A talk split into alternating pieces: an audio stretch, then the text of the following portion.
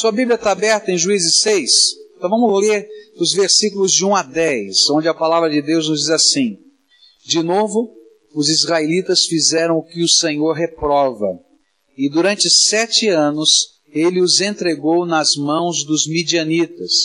Os midianitas dominaram Israel, e por isso os israelitas fizeram para si esconderijos nas montanhas, nas cavernas e nas fortalezas. E sempre que os israelitas faziam as suas plantações, os midianitas, os amalequitas e outros povos da região a leste deles as invadiam.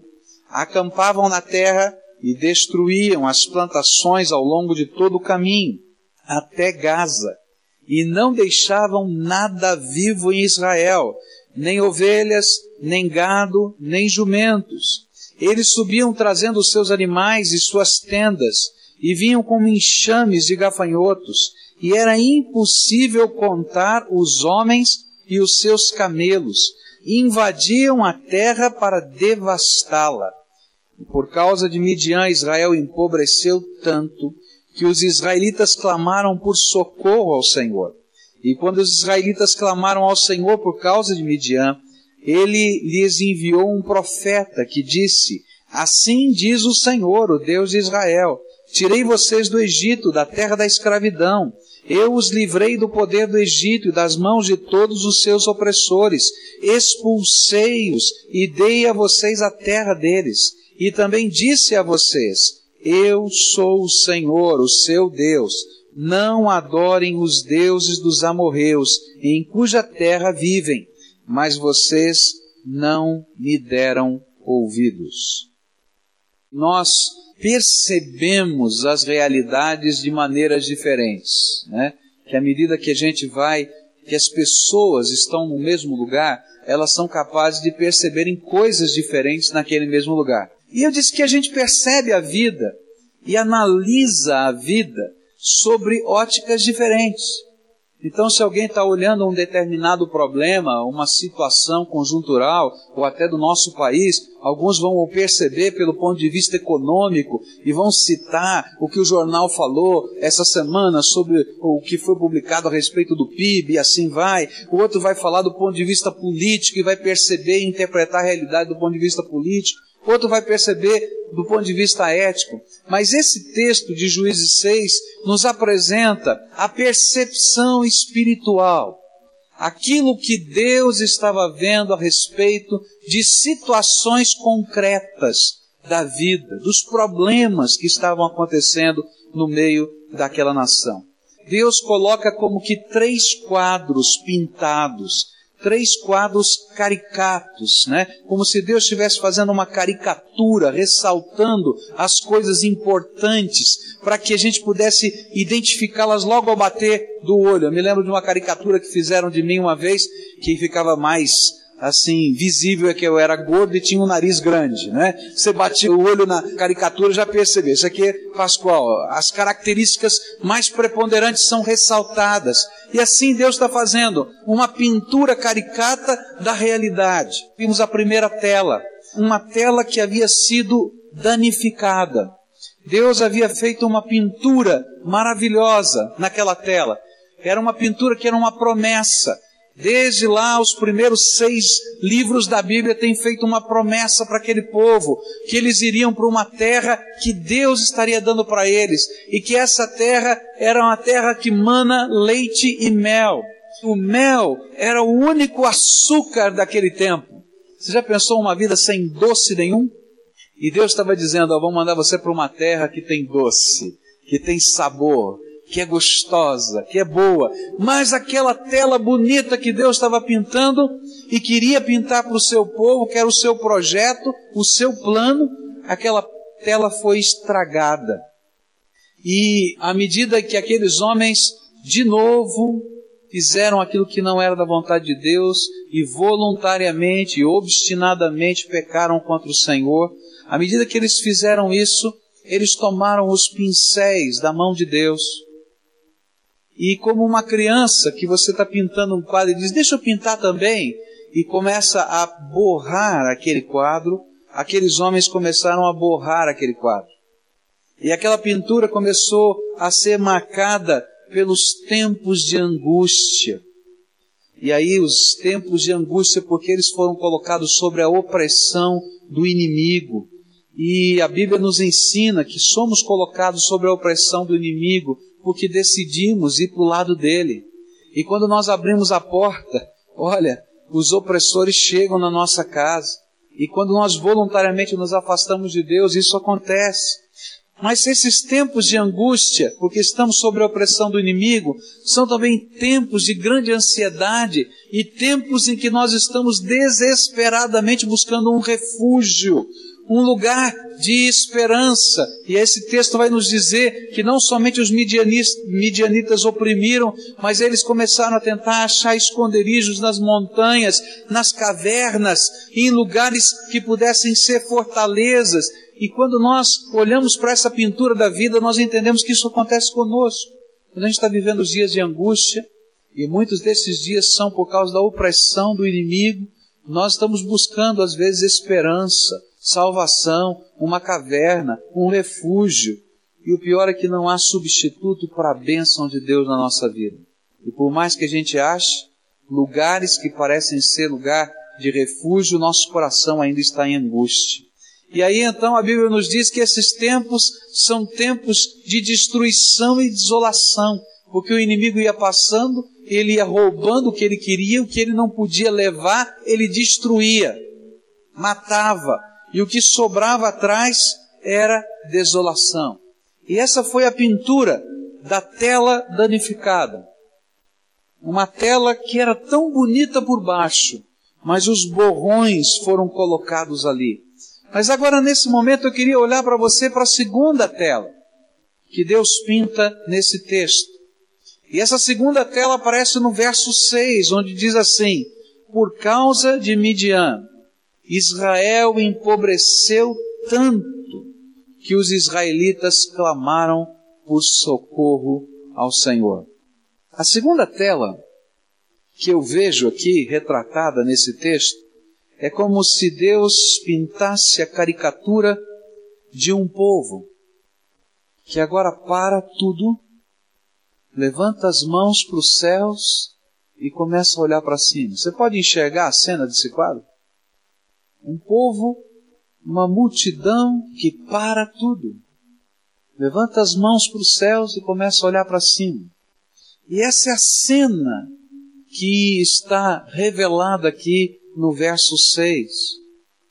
O verso 6 nos revela esta visão dos homens, das mulheres, das crianças de Israel, que durante muito tempo não olhavam para cima, não erguiam suas mãos aos céus, não paravam todas as coisas, que estavam tremendamente ocupados construindo a sua história a sua vida, parando e olhando para o céu. Agora, o que me chama a atenção nesse quadro é a expressão que está aqui no verso 6. Por causa de Midian, Israel empobreceu tanto. Eu, se fosse você, grifaria isso na minha Bíblia. Israel empobreceu tanto. Essa palavra aqui, na língua hebraica, esse empobreceu, eu fiquei impressionado com esse texto, comecei a estudar essa palavra. Ela é a palavra Dalal, e ela representa alguém que caiu abaixo da linha da pobreza. Alguém que foi colocado como uma pessoa, um andarilho de rua, a mendigar, a pedir dinheiro. Olha, você pode me dar uma esmola, por favor? Alguém que se colocou tão abaixo que caiu da sua própria dignidade. É isso que significa esta palavra.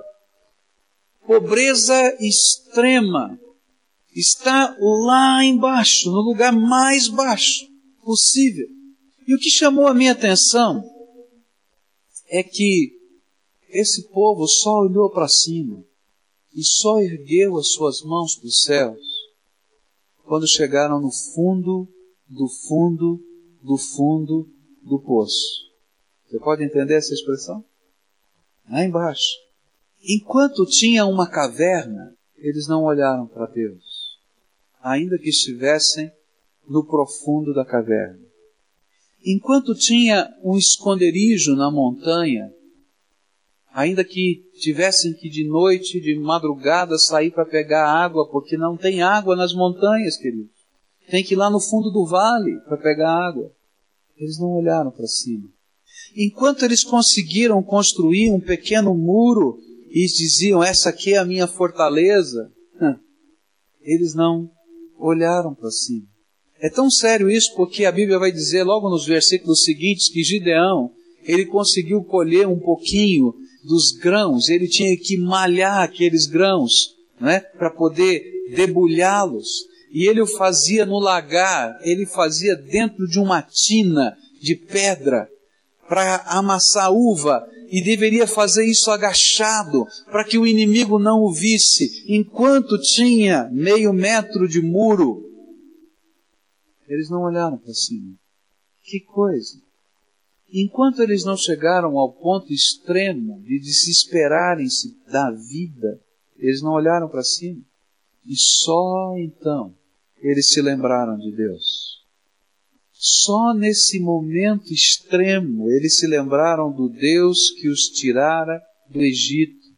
Só nesse momento extremo é que eles se lembraram do seu Redentor e Salvador, que diante de milagres fez a salvação daquela nação. Somente quando toda a esperança se esgotou, eles tiveram coragem para olhar para cima e lembrarem-se daquele que sempre fora a sua única esperança. E esse quadro chama a minha atenção porque muitos de nós somos muito parecidos com esse povo. Só olhamos para cima quando toda a esperança humana se esgota. Para mim, esse quadro é um grande apelo. Para mim, ele é uma veemente mensagem a dizer, Pascoal, não espere o dia da pobreza extrema, da penúria total, da dor que dilacera a alma, para que você comece a olhar para cima. Não tem lógica isso que a palavra de Deus está falando? Quantas vezes nós estamos seguindo o curso da nossa vida e nos dias de bênção, e nos dias de misericórdia, e nos dias de paz a gente se esquece do Senhor?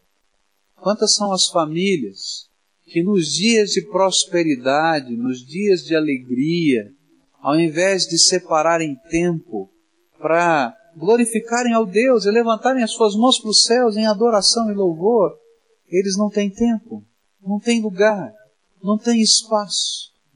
Eu me lembro que na minha adolescência nós enfrentamos uma dificuldade tão estranha. Já disse isso certa vez para vocês. Papai conseguiu comprar um apartamento na praia, que era um sonho dele. E aí então, todo fim de semana ele tinha que fazer alguma coisa na praia. Ele tinha que arrumar alguma coisa, ele tinha que colocar um móvel, ele tinha que fazer alguma coisa na praia. E aquele era o tempo que a gente estava, como adolescente, se envolvendo tremendamente no trabalho de Deus, na obra de Deus, na igreja. E então cada fim de semana era uma encrenca, porque o papai queria levar toda a família para a praia. E nós tínhamos compromissos, nós queríamos adorar a Deus e servir ao Senhor. E de repente aquela coisa que era tão preciosa começou devagarinho a virar uma maldição na nossa casa. Porque o papai começou a se afastar da igreja, ele que era um líder da igreja, começou a se afastar da igreja. E alguns anos depois veio a separação deles e aí se afastou por muitos anos da igreja. Hoje está lá firme no Senhor, mas foi difícil. Queridos, não espere o dia no fundo do poço porque ele vem. E nem abra portas na sua vida e na sua história para que o inimigo entre pela retaguarda. Mas ao contrário, que nós sejamos o povo que esteja com suas mãos levantadas para o céu e que se alguém tiver que retratar a minha vida ou a tua vida, tenha que pintar esse quadro. Esse é um homem, essa é uma mulher esse é um senhor, essa é uma família, esse é um jovem, essa é uma adolescência. E qual é a caricatura dele? Suas mãos estão levantadas para o céu para glorificar o Deus vivo. Porque, meus irmãos, quando as mãos estão levantadas para os céus, o céu se derrama sobre a terra e o Senhor é se manifesta em graça. Sabe quando você precisa levantar sua mão para os céus? Eu diria para você sempre, porque eu e você fomos chamados para sermos adoradores do Deus vivo, do Deus Todo-Poderoso. Sabe por que você deve levantar suas mãos dos céus? Não deve ser porque uma desgraça está acontecendo, ou porque uma dor está chegando, ou porque uma luta você tem que enfrentar, mas simplesmente porque Ele é seu Pai, você ama o seu Senhor e Pai, e você quer se identificar com Ele em alegria. Sabe como? Você deve levantar suas mãos aos céus. Você deve fazer isso para que Ele possa morar dentro do seu coração todo o tempo e reinar na sua alma. Sabe para quê? Para servir. Para servir. Meus irmãos, menos do que isso, menos do que isso é ingratidão absoluta. Esse quadro me ensina que eu posso gritar por socorro, que Deus me ouve, que eu posso estar no fundo do fundo do poço, que Deus há de escutar.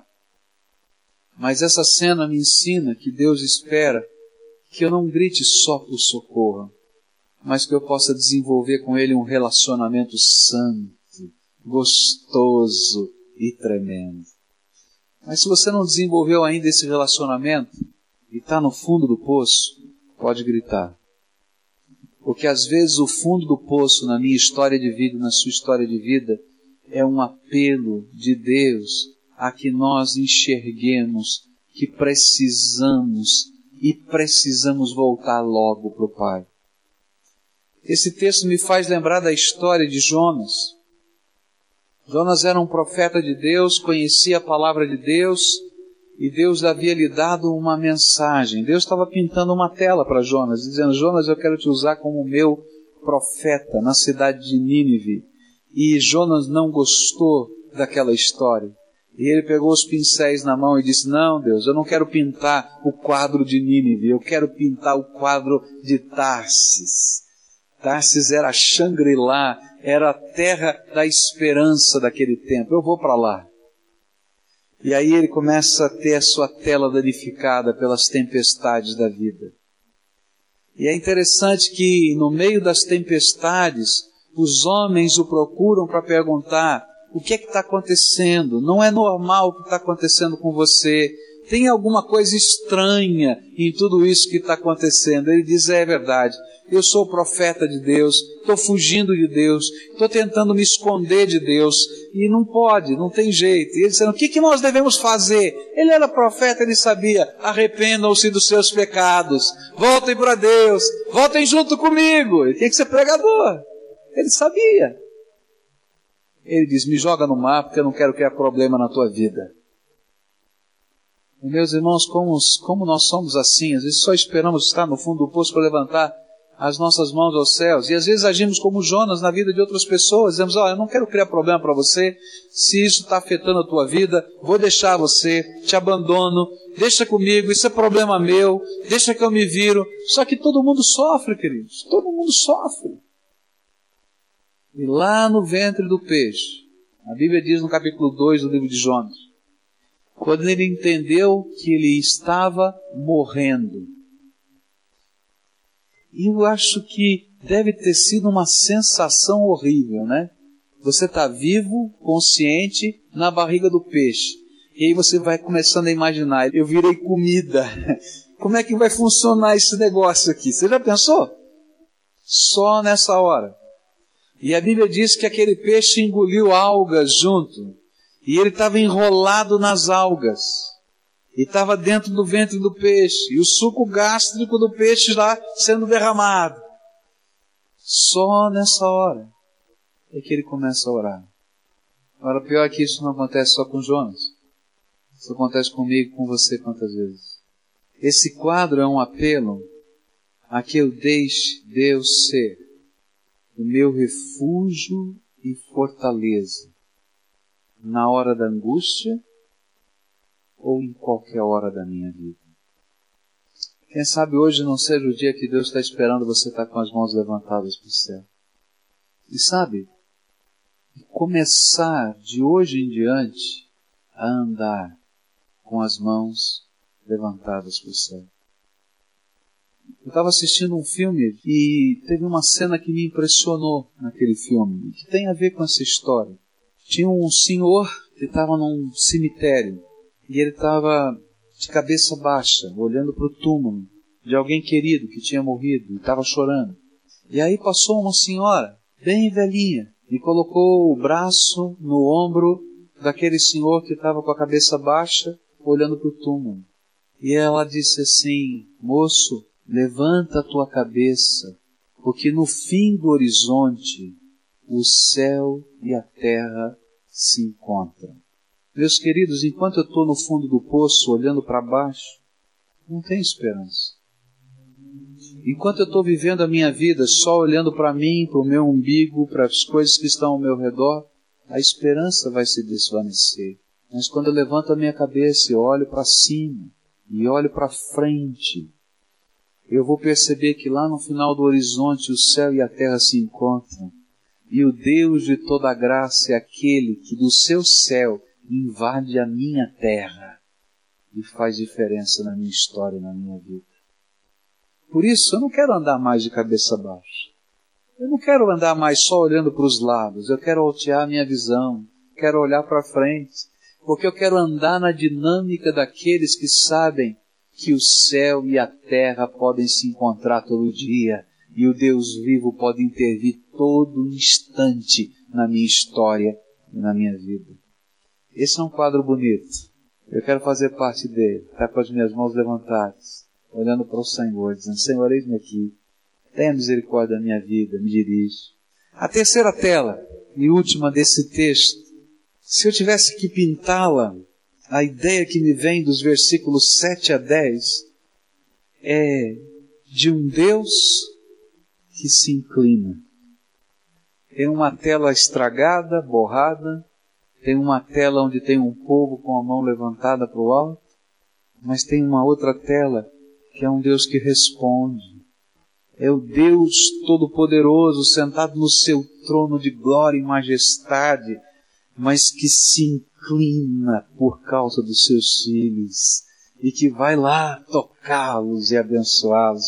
Olha só, versículos 7 a 10. Quando os israelitas clamaram ao Senhor por causa de Midian, ele lhes enviou um profeta que disse: Assim diz o Senhor, o Deus de Israel: Tirei vocês do Egito, da terra da escravidão. Eu os livrei do poder do Egito e das mãos de todos os seus opressores. Expulsei-os e dei a vocês a terra deles. E também disse a vocês: Eu sou o Senhor, o seu Deus não adorem os deuses dos amorreus, em cuja terra vivem, mas vocês não me deram ouvidos. A terceira tela é a tela do Deus que se inclina para ouvir o clamor do seu povo. E imediatamente, quando aquele povo começou a clamar ao Senhor, aquele povo que expressou o clamor do oprimido, imediatamente Deus respondeu imediatamente Deus se inclinou. E a Bíblia diz que imediatamente ele levantou um profeta. Para que a venda que estava nos olhos daquele povo pudesse cair. Meus irmãos, Deus tem muitas maneiras diferentes de abençoar pessoas. Às vezes nós imaginamos que a única bênção que Deus pode nos dar é resolver o problema que a gente está vivendo agora. Então, Deus, eu estou devendo no banco tanto, o milagre que eu preciso é ganhar, não sei da onde, o Y para poder ir lá e quitar a minha dívida e poder, poder dormir em paz. E a gente imagina que essa é a bênção que Deus tem que me dar. E quantas vezes ele já fez isso? Às vezes a gente está vivendo uma enfermidade e a gente está imaginando que a única bênção de que nós necessitamos é cura. Mas de repente, no meio dessa luta e opressão, Deus começa a abençoar o seu povo de maneiras diferentes. Deus vai primeiro levantar um profeta. Depois dos versículos 11 em diante, ele vai levantar um líder. Um homem que há de ajudá-los a caminhar. E era a bênção de Deus nesse processo todo. Depois, a Bíblia vai dizer no capítulo 7 que Deus iria ensiná-los a lutar as guerras do Senhor.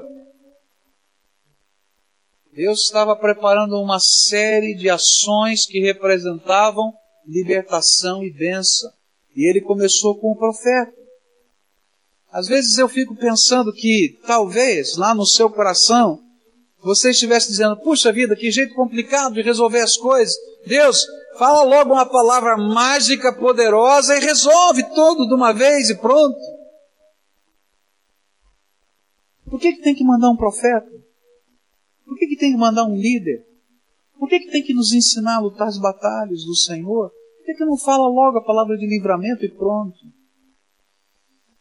A resposta a todas essas perguntas é porque eles, o povo, e nós, cada um de nós, precisamos entender o que é que nos tem levado à condição de fundo de poço. Porque senão, vamos entrar no fundo do poço de novo. Como pastor, às vezes a gente vai trabalhando com famílias e algumas famílias que chegam às nossas mãos são famílias de um segundo casamento, às vezes até de um terceiro casamento. São pessoas que estão andando pela vida, que de repente chegam à porta da igreja, estão lá arrebentadas e quebradas. E quando a gente vai conversar com essas pessoas, a gente descobre o seguinte: que os mesmos erros que aconteceram lá no primeiro casamento estão acontecendo no segundo e esse já está falindo. E o pior é que às vezes chega um de terceiro, né? que já fez a mesma burrada no primeiro, no segundo está fazendo no terceiro. E que se os olhos não forem abertos para que hajam mudanças de valores, mudanças de percepção e mudanças de atitude, a gente vai entrar no buraco de novo.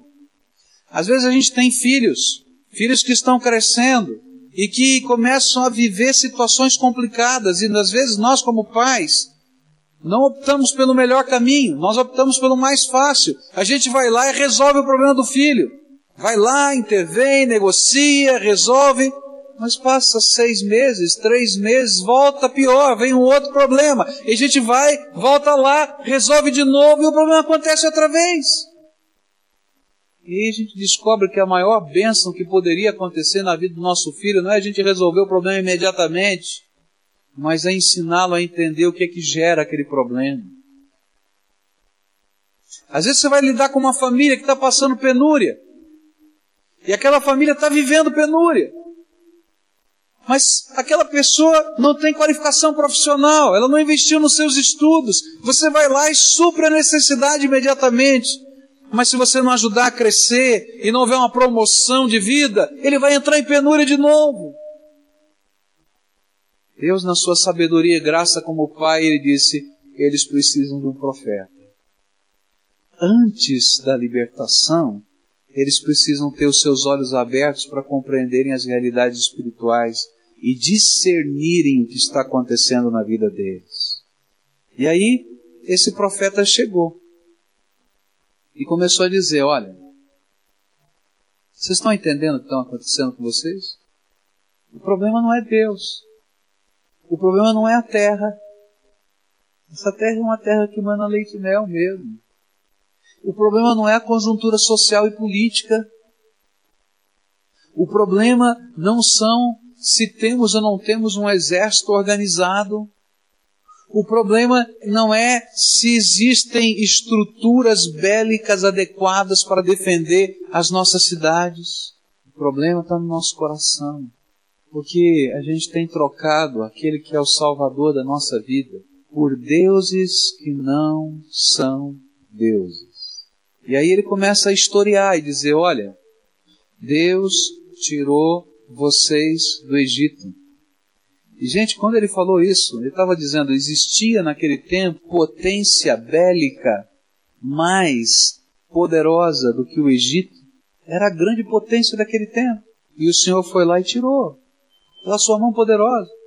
E agora, aqueles paizinhos que não eram países, que eram povos nômades, que viviam em tendas, não viviam em cidades, eles entravam e saíam das cidades levando tudo que eles tinham, eles não tinham nada. E sabe por quê? Deus, na sua ironia, ainda permite que aqueles povos que não tinham condição, que tinham sido subjugados por esse povo na invasão e tomada da terra da Palestina, que aqueles povos os dominassem. Sabe por quê? Porque ao longo dos anos, aqueles homens e mulheres daquela nação se esqueceram do Deus vivo e verdadeiro e começaram a cultuar os deuses destes povos. E era como se Deus estivesse dizendo: toma cuidado, porque aquilo que você imaginava que era bênção na tua vida está virando maldição. Você não acredita na teoria, eu vou te mostrar na prática. Então continua adorando esses negócios, que você vai ver o que vai acontecer. Tua desgraça vem sobre desgraça. E aí eles não conseguiam enxergar. Não conseguiam enxergar, gente. Uma vez eu estava conversando com uma moça, essa moça invocava espíritos sobre a sua vida. Essa moça ficava possuída por demônios. Não tinha lugar nem hora para isso acontecer. E ela conversava comigo e dizia assim: Sabe, pastor, às vezes eu passo muita vergonha. É, é, eu passo muita vergonha, porque às vezes eu estou no meio da rua. Esses meus guias me tomam. Eu falo coisas e faço coisas muito esquisitas no meio da rua. Às vezes eu estou na casa de alguém e sem mais ser menos isso acontece. E aí eu comecei a conversar com aquela moça, aquela moça estava perfeitamente lúcida, porque a gente sempre ora para que Deus dê plena lucidez para que a pessoa possa crer na mensagem do Evangelho, queridos. Porque quem liberta é Jesus como Senhor Salvador. Você pode expulsar demônios, mas se seu coração ficar vazio, ele vai ficar sete vezes pior, diz a Bíblia. E eu disse para aquela moça, então vamos fazer o seguinte, Vamos rejeitar essas coisas e pedir que Jesus more no seu coração? Ela disse: Não posso. Mas o que, que você vai fazer quando a pessoa não enxerga que está no fundo do poço porque quer? Deus mandou um profeta para dizer: Povo, para com isso.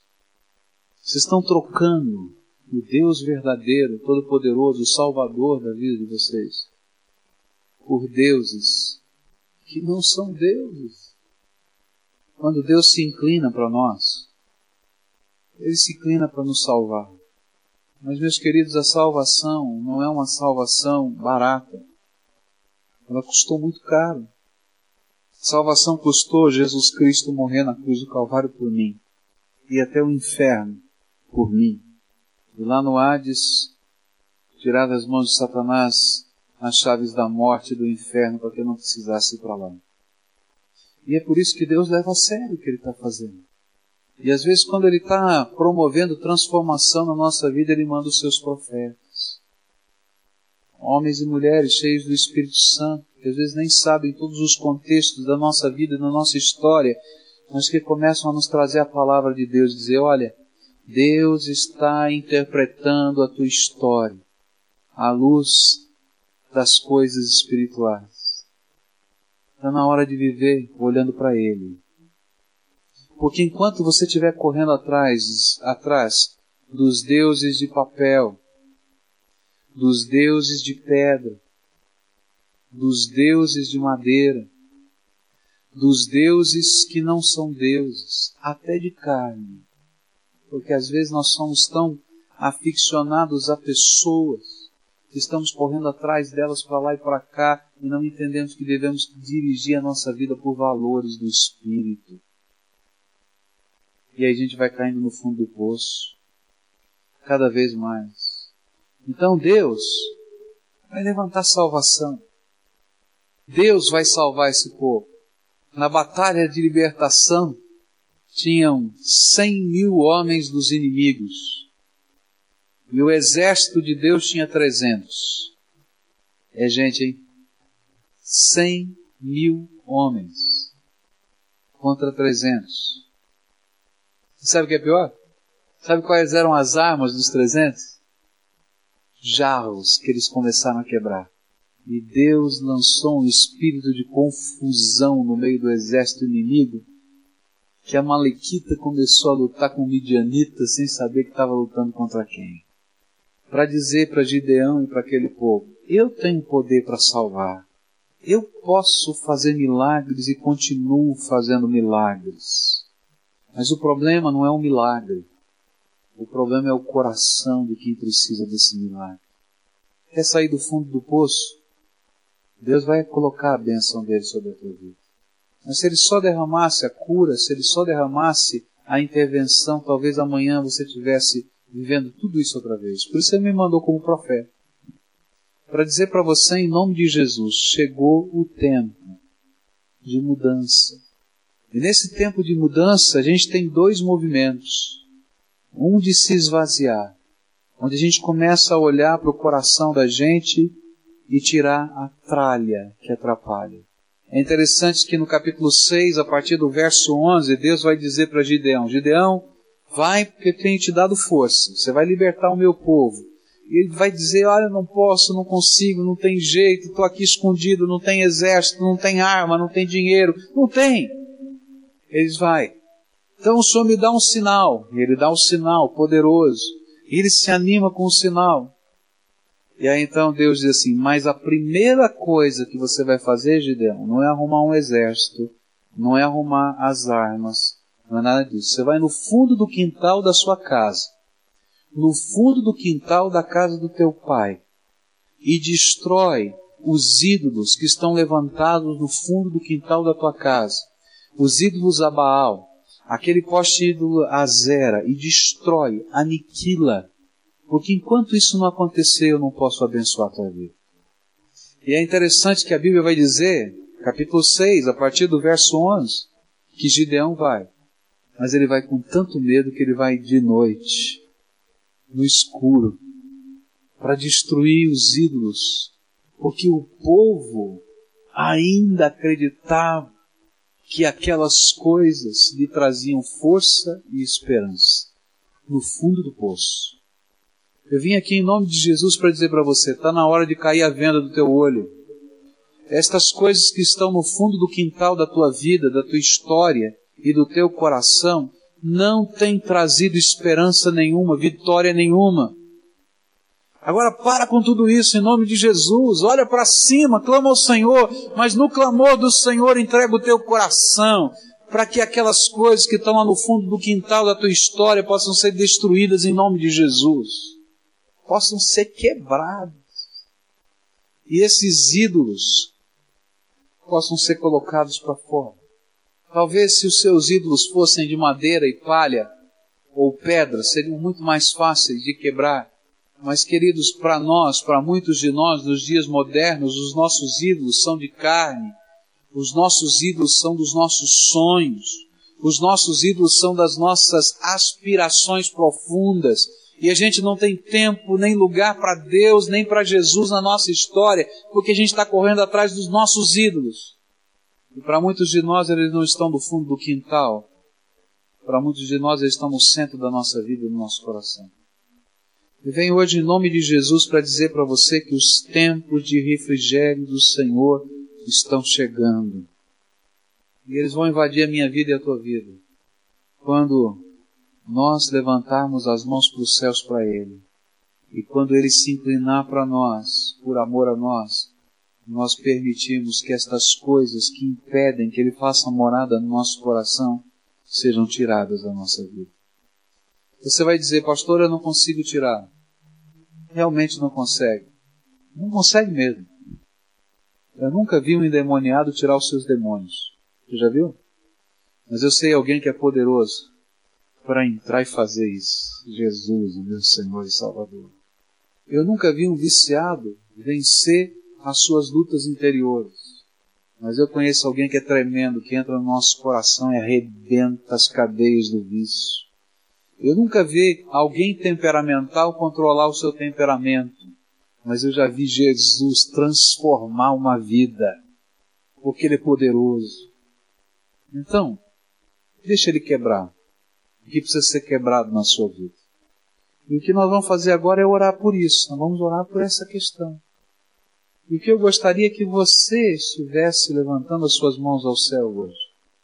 E a intervenção de Deus veio sobre nós. E a graça de Jesus, libertadora e transformadora, está fazendo diferença. Agora ele vai dizer para você: Posso entrar no quintal da tua casa e quebrar esses ídolos?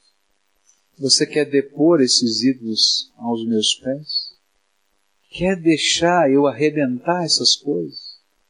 Porque na medida em que ele faz isso, vem verdadeira e perene paz libertadora.